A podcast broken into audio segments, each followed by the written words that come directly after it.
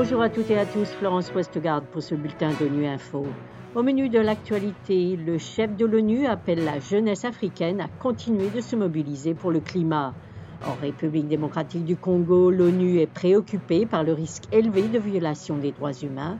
Enfin, nous revenons sur la journée internationale des personnes d'ascendance africaine. L'Assemblée de la jeunesse africaine pour le climat se déroule à partir d'aujourd'hui à Nairobi, au Kenya, pendant trois jours, avant le sommet africain sur le climat prévu lundi.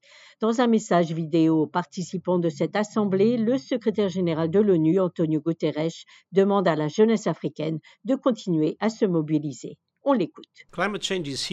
Le changement climatique est là et une injustice brûle en son cœur. Les pays africains n'ont pratiquement rien contribué aux émissions mondiales.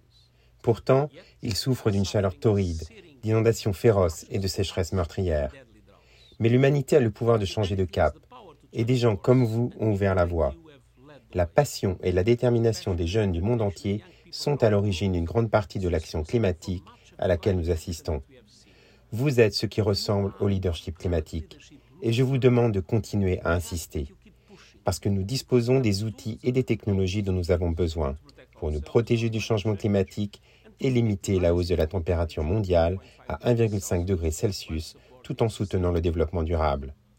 Mais les dirigeants du monde doivent faire un pas de géant dans l'action climatique en plaçant les plus grands pollueurs en première ligne. Pour y parvenir, j'ai proposé un programme d'accélération. Il appelle les pays à accélérer leurs efforts afin que les pays développés atteignent zéro émission nette le plus près possible de 2040 et les économies émergentes d'ici à 2050. À Goma, dans l'est de la République démocratique du Congo, au moins 43 personnes ont été tuées et 56 ont été blessées lors de manifestations mercredi. Les manifestants, des membres d'une secte, s'étaient réunis pour demander le départ de la mission des Nations Unies dans le pays, la MONUSCO. Le Bureau des droits de l'homme de l'ONU appelle les autorités à faciliter le droit au rassemblement pacifique. On écoute sa porte-parole, Ravina Shamdasani.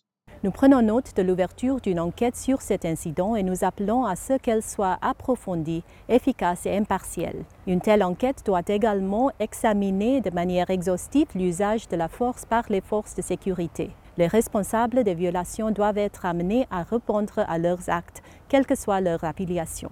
Nous sommes préoccupés par le risque élevé de violation des droits de l'homme dans un contexte aussi tendu. Il est essentiel que les droits des personnes arrêtées soient pleinement respectés, y compris leur droit à une procédure régulière. Les citoyennes ont le droit de s'exprimer librement et de se réunir pacifiquement, y compris lorsqu'il s'agit de protester contre les Nations Unies. Nous demandons aux autorités de veiller à ce que les futures mesures d'application de la loi dans le contexte de manifestations pacifiques respectent pleinement les normes internationales en matière de droits de l'homme. Les Nations Unies ont célébré hier les accomplissements des personnes d'ascendance africaine et ce qu'elles ont apporté tout au long de l'histoire dans tous les domaines de l'activité humaine. Evans Rubold, directeur de communication de l'ONG haïtienne Policité, appelle à des actions concrètes en faveur des afro-descendants. On l'écoute. Nous, on est là pour réfléchir, discuter, aussi proposer au secrétariat du forum euh, comment aborder la question avec les États membres. Mais en fait, c'est aussi d'ouvrir leurs yeux par rapport à la réalité. La réalité maintenant, c'est que les afro-descendants, euh, c'est-à-dire que ce soit les Africains de la diaspora, que ce soit les Africains d'Afrique même, on voit que dans l'indice de développement humain, la population noire est la plus défavorisée. Vous prenez au niveau de la connaissance, l'accès à l'université, l'accès à l'éducation, l'accès à la santé, tous les sujets que vous prenez, les populations noires, elles sont vraiment au bas de l'échelle. Et donc, quand vous analysez les données et que vous voyez que dans certains milieux ou dans certains pays particuliers, c'est par rapport aux politiques qui sont en place que ces populations noires sont très défavorisées. Et donc, nous, on est là pour pousser ces discussions et forcer au sein des Nations Unies à ce que les États membres respectent euh, leurs décisions. Parce que même s'ils ont adopté des conventions, ils ont adopté des textes sur le respect des droits humains, mais si cette signature de la convention ne, ne se matérialise pas en une politique publique qui peut être implémentée dans leur propre pays, donc ce sera juste parler en l'air. Nous, on ne veut que parler en l'air, on veut qu'il y ait des actions concrètes en faveur des afro-descendants. Voilà, fin de ce bulletin d'ONU Info. Vous pouvez nous retrouver sur Internet et sur nos comptes médias sociaux, ex, anciennement Twitter et Facebook. Merci de votre fidélité et à bientôt.